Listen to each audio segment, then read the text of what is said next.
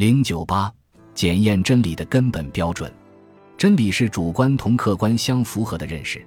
那么，根据什么来断定一个认识是否是真理？或者说，检验真理的标准是什么？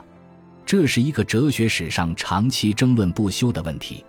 马克思主义哲学科学地解决了真理标准问题，明确提出，人的思维是否具有客观的真理性，这不是一个理论的问题，而是一个实践的问题。人应该在实践中证明自己思维的真理性。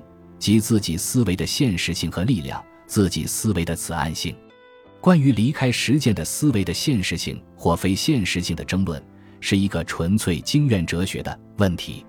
这就是说，实践只有实践才是检验真理的根本标准。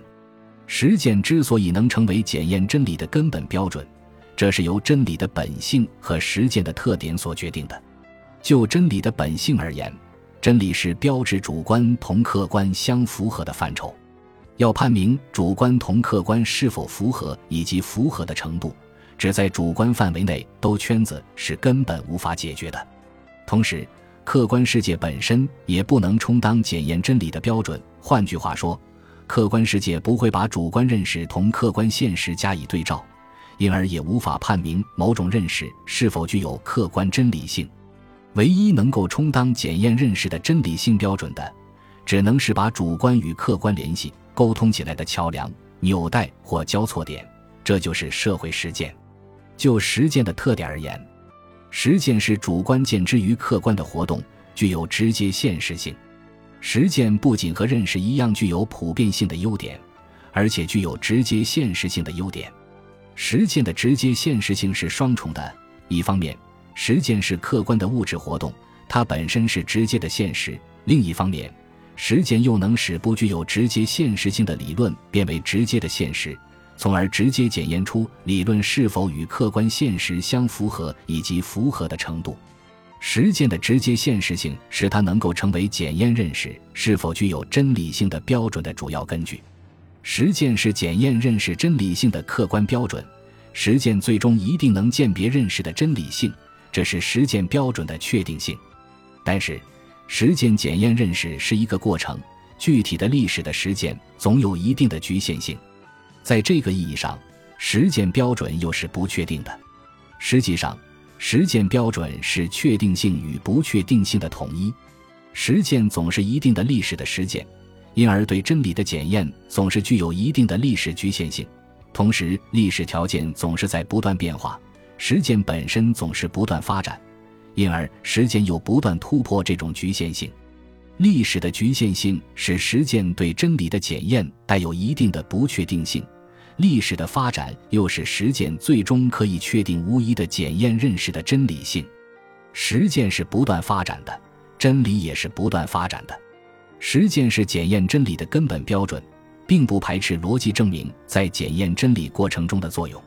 逻辑证明给实践提供理论指导，它能够使实践经验由特殊提高到普遍，以便于实现实践检验真理的作用。检验理论的特定实践总是具体的、特殊的，而已被证明的理论则具有抽象的、普遍的形式。如果没有逻辑思维的帮助，没有从特殊到普遍和从普遍到特殊的逻辑进程，就不能实现理论和实践的结合。就不能以具体实践去充分证实或驳倒某个理论。同时，逻辑思维又基于实践以理论根据。人们不能单纯满足于实践检验，满足于知其然而不知其所以然，还必须提出理论根据，加以逻辑证明，从而给人的实践以力量和信心。但是，逻辑证明的作用再重要，也不能代替实践的作用，因为逻辑证明所使用的前提概念。原理和逻辑规则等是否符合客观实际，既要不断在实践中加以检验，又要在实践中不断发展。